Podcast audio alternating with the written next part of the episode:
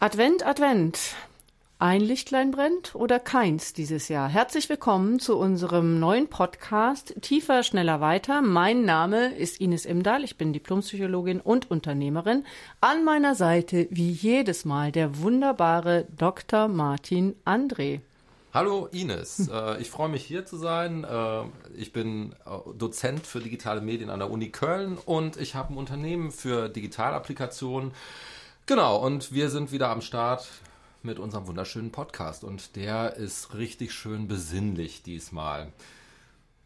Das kann man wohl sagen. Wir wollen eigentlich gar nicht nur über den Advent reden, so im eigentlichen Sinne, sondern haben uns doch überlegt, dass das ziemlich schwer wird, jetzt diese dunkle Jahreszeit so zu überstehen. Viel schwerer als den Sommerlockdown. Und das ist ein Thema, das mich schon eine Weile umtreibt und verrückterweise auch zu einer intensiven Auseinandersetzung mit Adventskalendern und einem Adventskalender-Hype geführt hat. Aber das ist natürlich nur eine Randerscheinung, auf die man auch mal eingehen kann. Der Kern unseres Podcasts ist ja diesmal wirklich, wo können wir in dieser Zeit Zuversicht herbekommen? Genau, denn die Zeiten sind düster. Wir merken das. Es ist November. Es wird so usselig, wie wir im Rheinland ja gerne sagen. Es wird irgendwie dunkler und dunkler. Und dann haben wir noch diese schreckliche Corona-Glocke, die unser, über unserer Existenz gerade liegt. Und äh, ja, irgendwie schleicht sich da so ein Gefühl der Beklemmung ein. Und da haben wir gedacht, wir müssen unbedingt einen Podcast machen über das Thema Hoffnung. Ines, was ist denn da unsere These?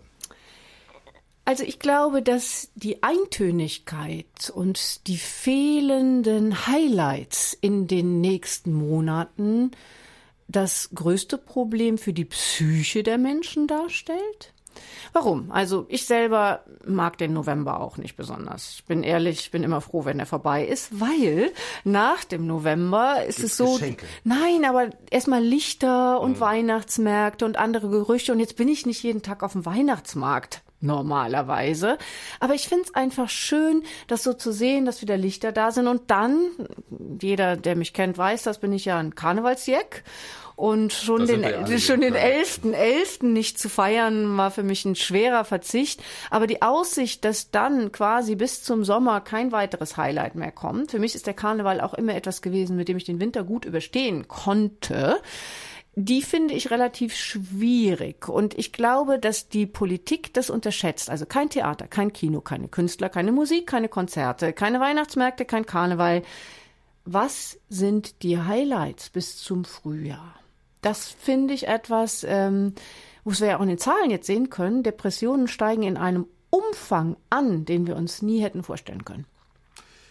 Das kann ich total gut nachvollziehen. Also erstmal, ich bin natürlich auch eine Kölsche Jung und äh, ohne Karneval hat das Leben sowieso keinen Sinn mehr, weil sämtliche Glückseligkeit aus unserer Existenz eigentlich entfernt worden ist.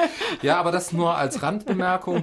Ähm, ich möchte mich da eigentlich nur anschließen und deine These da irgendwie verlängern, weil ich glaube auch, dass zusätzlich dazu ähm, uns so eine Art Mythos der Erlösung fehlt. Mhm. Ja, das heißt, wir haben diese Corona-Krise irgendwie gut im Griff. Wir haben äh, hm. kompetente Wissenschaftler, die sich darum kümmern. Und wir haben äh, ganz viele Institutionen, die sich äh, täglich äh, bemühen, das in den Griff zu bekommen. Aber ich glaube, wir haben kein Storytelling, was den Menschen erklärt, ähm, wie sie von dieser Geißel quasi erlöst werden. Und das wäre meine Ergänzung zu deiner These. Ja, finde ich eine ganz wunderbare Ergänzung. Kein Narrativ, das sagt, wo geht es hin, wo ist die Richtung, wo ist das Ziel. Und wir haben ja beim ersten Lockdown alle ganz stolz erzählt in Deutschland, wie diszipliniert wir sind. Ja, wir sind ja auch eine disziplinierte Nation. Naja, es wurde ja schon so ein bisschen immer gesagt, wieso können die Deutschen das so gut im ersten Lockdown? Ja. Im zweiten sieht es ja nun ein bisschen anders aus, aber im ersten Lockdown war es ja so, dass ähm, zwar immer gesagt wurde, ja, die haben mehr getestet und deswegen ist die Relation positiver Fälle, aber Sterblichkeit doch so gut gelungen. Aber insgeheim haben wir natürlich gedacht, es liegt nicht nur an den Messverfahren, sondern wir Deutschen haben gesagt, wir sind halt disziplinierter, wir halten uns besser an diese ganzen Regeln und, und, und. Und war auch relativ stolz darauf. Wenn man so will, was meinst du dazu, könnte man ja sagen, das war ja noch so ein bisschen so ein Narrativ. Wir Deutschen halten das durch mit Disziplin.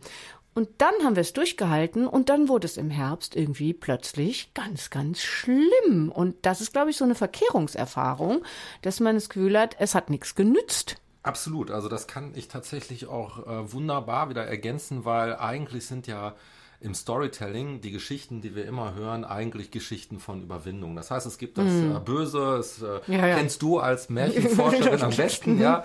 Äh, ich habe meinen Jungs letztens noch gesagt, äh, äh, am Anfang ist im Märchen alles doof. Die kriegen immer nur einen drauf, einen drauf, genau, einen am Ende drauf, ist alles einen gut. drauf, ja, und mhm. am Ende wird aber alles gut. Und das haben wir eigentlich gelernt, weil egal, ob wir jetzt uns Märchen anschauen oder Hollywood-Blockbuster oder ähm, Werbefilme, ähm, wir werden immer äh, in einem Durchgang erlöst, ja.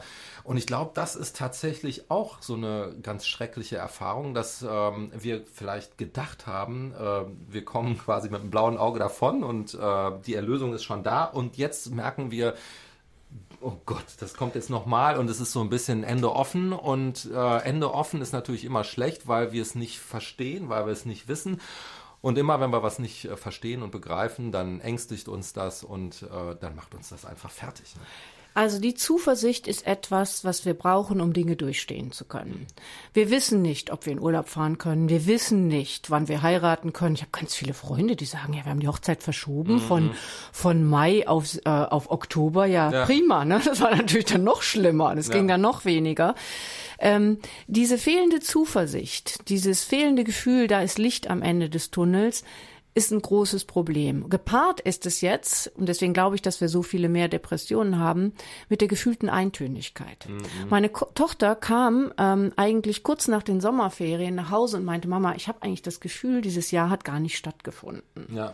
Weil es ist alles so gleich. Ich kann nie zum Sport, ich kann nie dieses und jenes, und es ist alles so gleich. Und selbst bei den Freunden darf ich mich bestenfalls immer mit den gleichen treffen, ich kann nicht feiern. Und also ich meine, das ist ein zwölfjähriges Mädchen, die eigentlich habe sie immer meine Lachtochter genannt, ne, die sich das Leben gelacht und gehüpft hat bisher. Und selbst bei ihr merke ich so dieses, ja, wo, ne, da waren keine Highlights, keine Unterbrechungen, keine Höhen und Tiefen. Und um eben die Tiefen durchzustehen, braucht man die Perspektive auf die Höhen. Ne? Auf ja, auf jeden Fall. Mhm. Und das ist ja auch interessant, weil vielleicht können wir da noch die Anbindung an den Advent finden.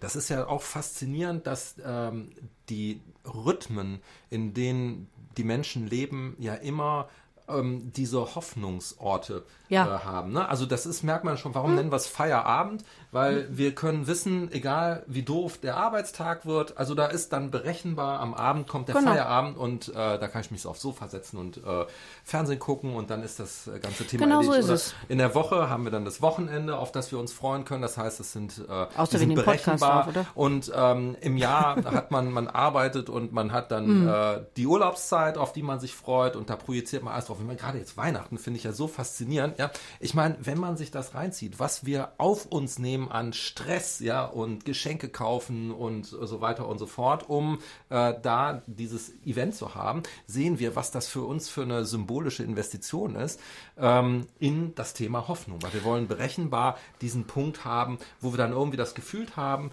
das Gefühl haben, dass wir irgendwie erlöst werden. Und ähm, das passiert jetzt irgendwie nicht. Das ist on hold, das ist on standby, weil wir eben nicht wissen, wann hört das eigentlich alles auf mit Corona.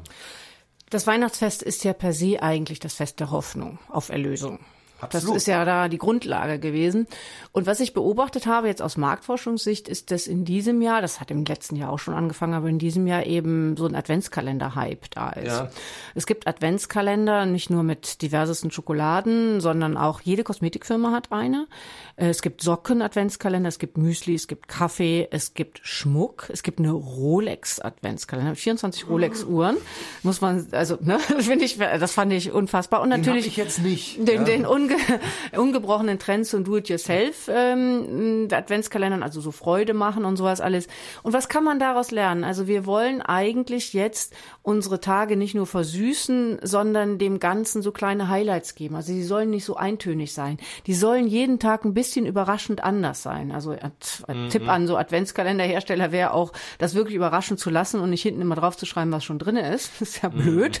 Mhm. ein paar Enttäuschungen nehmen wir gerne in Kauf für ein paar Highlights. Ja, und man kann auch so ein bisschen den Hype äh, verstehen, äh, den ich kürzlich da für den WDR erzählen musste, warum äh, jetzt so Aldi und Lidl zum Beispiel so Coupons, so Gewinncoupons in die Adventskalender machen. Ich meine, jeder weiß, die Chancen sind marginal, aber es könnte ja sein, dass an einem Tag dann doch die 1000 Euro gewonnen werden. Und schwupps hat man ein Highlight in der Corona-Krise. Ich meine, es ist schon schlimm genug, ähm, dass es so wenig ist, aber es würde zumindest mal einen Ansatzpunkt geben, warum wir Adventskalender brauchen. Ich fand sehr schön, ganz anderes Thema, dass wir eben reingekommen sind und der Dom so schön von der Sonne angestrahlt wurde und wir so beide schön. gesagt haben, guck mal, passt zu, unserem, passt zu unserem Thema Hoffnung. Ne? Genau. Aber irre ist ja schon, dass wir sowas jetzt wieder wahrnehmen. Vielleicht ist das ja was Positives, was wir daraus ziehen können. Nichtsdestotrotz, an die Politik gerichtet müssen wir schon sagen, es ist wichtig, dass die Menschen Hoffnung haben, dass man ihnen sagen kann, das darfst du und nicht nur das darfst du alles nicht. Das sehe ich ganz genauso, weil ich glaube, äh, das ist mit Sicherheit auch ein Hauptproblem. Ich glaube, äh, äh, wenn man sich anschaut, zum Beispiel, wie Menschen Krankheiten verarbeiten, dann gibt es ja auch so äh, Narrative, die denen ja. helfen. Das heißt, äh, diese Krankheit überfällt einen. Das heißt, äh, man erlebt das, dass man irgendwo in seiner Integrität zerstört ist. Und dann äh, fängt man an, eigentlich eine Geschichte darum zu bauen, wie man äh, diese Krankheit besiegt, durch die ganzen äh, Mühen, die man auf sich nimmt, durch die Therapie, durch die Behandlung, die oft genau. schmerzhaft sind, durch die bittere genau. Medizin genau. und so weiter und so fort. Und das führt irgendwann dann zu dieser Genesung und man erzählt eigentlich eine neue Geschichte über sich. Und wenn man jetzt irgendwie sich anschaut, was in der Corona-Zeit passiert, dann merken wir, dass das irgendwie nicht funktioniert. Und das ist auch ganz interessant. Ähm, da hat auch nicht, finde ich, nur die Politik schuld oder äh, die Ärzte oder Experten, weil man ja auch zum Beispiel die Experten in einer ganz neuen Rolle erlebt. Denn normalerweise gehe ich ins Krankenhaus und die Experten, die können mir genau sagen, was das Problem sind, weil die sind die Experten, die haben ihre Geräte, die können Röntgen ja, machen und so weiter, die wissen nicht. das alles. Mm, ja. Mm. Und jetzt sind wir in einer Situation, wo auch die Experten schon seit einem Jahr nicht genau wissen, wie sie Sachen einschätzen sollen, wo sie neue Studien haben. Sie müssen ständig ihr Wissen revidieren. Das heißt auch, dass die die Experten in ihrem Expertenstatus einen totalen Knacks bekommen. Ja, dass natürlich dann jeder sagt, aber letzte Woche habt ihr doch noch gesagt, so und so und jetzt sagt ihr uns das. Äh, da kann man ja auch den Experten gar nicht wirklich einen Vorwurf machen und das ist dann einfach alles unberechenbar und die Leute haben keine Ahnung, wie es wird und äh, ja, sind nur noch Unberechenbarkeit führt auch zur Verzweiflung, ja. was vollkommen klar ist. Also eine Willkürlichkeit. Äh, alle Menschen, die krank sind, wie du schon richtig sagst, äh, denen man was in die Hand gibt, was sie tun können und sei es irgendwas Blödsinniges. Gehen Sie fünfmal am Tag äh, vor die Tür und äh, springen Sie dreimal in die Höhe. Ja. Ähm, dann hat man ihnen eine Möglichkeit gegeben, wieder Kontrolle über etwas zurückzugewinnen. Mhm. Das haben wir jetzt gar nicht. Wir fühlen uns komplett ausgeliefert und hier kann man einen sicher nicht uninteressanten Zusammenhang zu der zunehmenden Zahl an Verschwörungstheoretikern und oder Corona-Maßnahmenverweigerern nehmen. Also wir hatten im März und Mai eine verschwindend geringe Anzahl, haben wir ja mal gemessen, so um die fünf Prozent, mhm. die echte Verschwörungstheoretiker waren. Und unsere Befürchtung äh, ist, ähm, es wäre noch zu validieren, dass wir jetzt bei deutlich über 15 Prozent liegen. Woran liegt das? Ganz, ganz klar, äh, woran das liegt. Es ist so, dass die Menschen eben nicht ewig auf diese Lustreduzierung verzichten können. Also auch die, die vielleicht keine echten Verschwörungstheoretiker sind, brauchen irgendwann mal wieder das Gefühl, sie können nach Herzenslaune Dinge tun, die ihnen Freude machen. Egal, ob das Urlaub ist, ob das Menschen in den Arm nehmen ist, feiern ist, Musik hören ist. Wir brauchen das für unseren seelischen Unterhalt.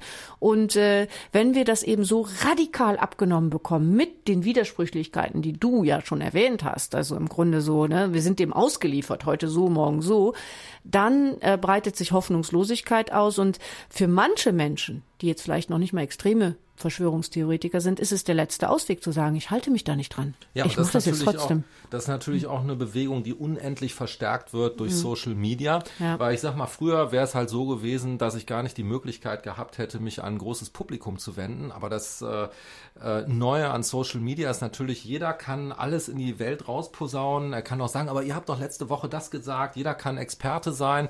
Ja, und deswegen erleben wir jetzt, dass halt äh, wir auf einmal Millionen von Experten da draußen haben, die epidemiologisch äh, uns die Welt erklären und Ja. sagen, wie es eigentlich äh, viel besser geht.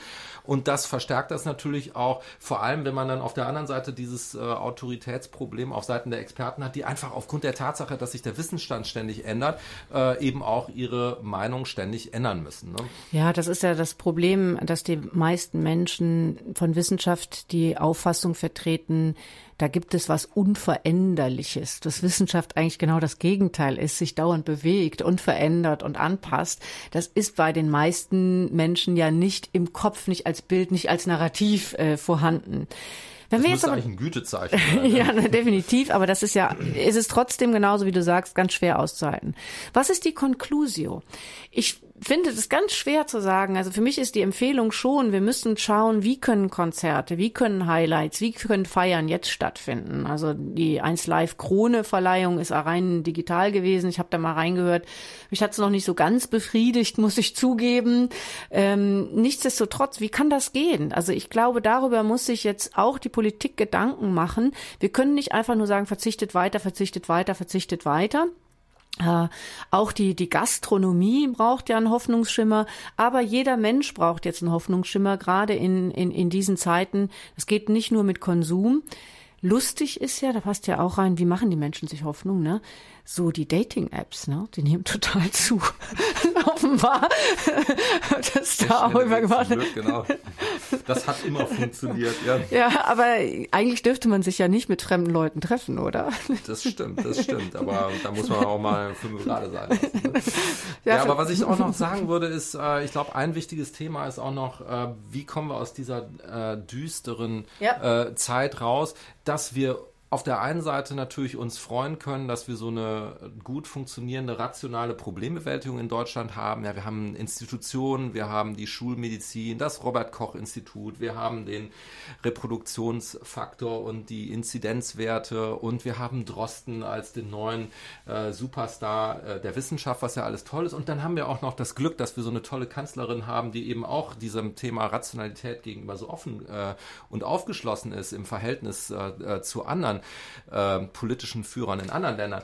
Aber ähm, was da natürlich zu kurz kommt, es gibt eigentlich keinen Mythos der Erlösung. Das heißt, ähm, äh, es ist eben, es wird rational weitergegeben, was die Problemlage ist, aber die Menschen da draußen haben eigentlich kein Storytelling, ähm, wie wir irgendwann von dieser Geißel befreit werden. Ich glaube, da müssen wir gucken, dass wir dieses Restitution Narrative, dieses Genesungs-Storytelling, dass wir das irgendwo hinbekommen, weil sonst sind die Leute perspektivenlos und ich glaube, nichts ist schlimmer für die Menschen als diese, diese Hoffnungslosigkeit. Ja, und du hast einen Punkt, und ich glaube, dann sind wir ja auch einigermaßen am Ende genannt. Wir sind sehr rational aufgestellt in Deutschland. Und ich will es mal gar nicht in Mythos bringen. Das Seelische, der seelische Unterhalt, nenn es Emotionalitäten, nenn es Lustprinzip, nenn es die irrationalen Dinge, die kommen zu kurz. Und sie wirken genauso wie das Rationale. Wir können unser Leben nicht alleine am Rationalen ausrichten. Wir brauchen auch die anderen Seiten. Und das meine ich mit der Kunst, der Kultur, dem Emotionalen. Also selbst wenn ich sage, ich weiß nicht genau, wann es vorbei ist. Weil das, jetzt, let's face it, wahrscheinlich wissen wir das wirklich nicht. Vielleicht haben wir noch ein ganzes Jahr darüber. Müssen wir sagen, wie können wir das Leben so unterhaltend wie möglich weiter gestalten? Denn Spaß und Vergnügen sind nicht überflüssig. Das trotz unserer, unserer ganzen Wissenschaftlichkeit im Kanzleramt. Das müssen sind, wir jetzt auch mal aus Köln sagen. Ne? Sind nicht überflüssig. Nein, und damit meine ich nicht, dass wir die Corona-Maßnahmen über den Haufen werfen sollen. Da bin ich weit von entfernt. Aber es ist nicht überflüssig und wir müssen Wege finden, das zu ermöglichen, weil sonst werden wir noch viel mehr Covidioten haben bis Weihnachten. Das glaube ich auch. Und ich glaube auch, Vielleicht ist das das Abschlusswort. Ja, und äh, ich würde gern nur noch ergänzen, weil als ich hier hingefahren bin, habe ich noch schnell bei Ernst Bloch nachgeguckt und ich finde den ja so fantastisch. Da musst du es noch unterbringen. Seinem, genau, wo ich das doch jetzt extra noch nachgeschaut ja, habe, genau. würde ich gerne noch sagen. Ja, äh, das Prinzip Hoffnung, äh, weil der sagt ja primär lebt jeder Mensch, indem er strebt zukünftig. Man bewohnt eigentlich die Zukunft. Die genau. Perspektive genau. ist das. Das merkt man ja schon, wenn die Leute sagen, äh, an der Arbeit ist es gar nicht so schlimm, wenn ich weniger verdiene, aber ich will, ich möchte, gib mir eine Perspektive. Und das ist die Motivation. Auch, Hoffnung, die Motivation. Hoffnungslosigkeit ist das Unaushaltbarste, das ganz und gar den menschlichen Bedürfnissen unerträgliche. Und genau da müssen wir rauskommen. Und vielleicht ist das das Wort zum Sonntag oder das Wort zum Advent und äh, das Appell an diese besinnliche Adventszeit, dass wir das alle gemeinsam hinbekommen müssen, dass wir irgendwo eine goldene Zukunft finden, okay. die uns davon erlöst. was, ist denn, was ist denn deine Hoffnung? um es mal konkreter zu machen für den Advent? Was meine Hoffnung ist, ich, dass ich in meinem privaten Umfeld äh, Möglichkeiten schaffe, genau dieses Glück und dieses Vergnügen und diese Highlights, von denen du sprichst, irgendwie für meine kleine Peer Group zu schaffen, so gut wie ich das irgendwo persönlich Du bist du ja gesegnet, lieber Martin, mit einer Familie und einer glücklichen Familie, einer glücklichen Ehe, einem einigermaßen vernünftigen Auskommen. Ja, let's face it. Ja. Was ist mit den Menschen, bei denen das alles nicht der Fall ist, die seit einem ganzen Jahr alleine in ihrer Bude rumhocken? Da hast du völlig recht und mhm. da möchte man teilweise gar nicht äh, drüber nachdenken und das bricht mir teilweise auch das Herz und äh, du hast völlig recht, dass auch gerade wir, die in so gut gestellten Verhältnissen leben, ähm, glaube ich, das auch ausblenden, was da vor sich geht. Und äh, ich glaube, dass wir uns da viel, viel stärker mit auseinandersetzen mhm. werden, weil wir auch äh, sonst einen Bumerang-Effekt haben werden, mm. den wir uns gar nicht vorstellen mm. können. Ja, die Kirche und die Religiosität ist ja in unserer Kultur nicht mehr für viele ein möglicher Ausweg. Würde ich für mich persönlich auch nicht sehen, finde es aber großartig, wenn Menschen das können. Also, nochmal, wir brauchen Kunst, Kultur, Freude und Vergnügen nicht als Überfluss, sondern um diese Zeiten durchstehen zu können. Auf das irgendwann wieder Karneval ist. Amen. Machen Sie es gut. Schöne Adventszeit Bis und dahin. vielleicht auch schon frohe Weihnachten.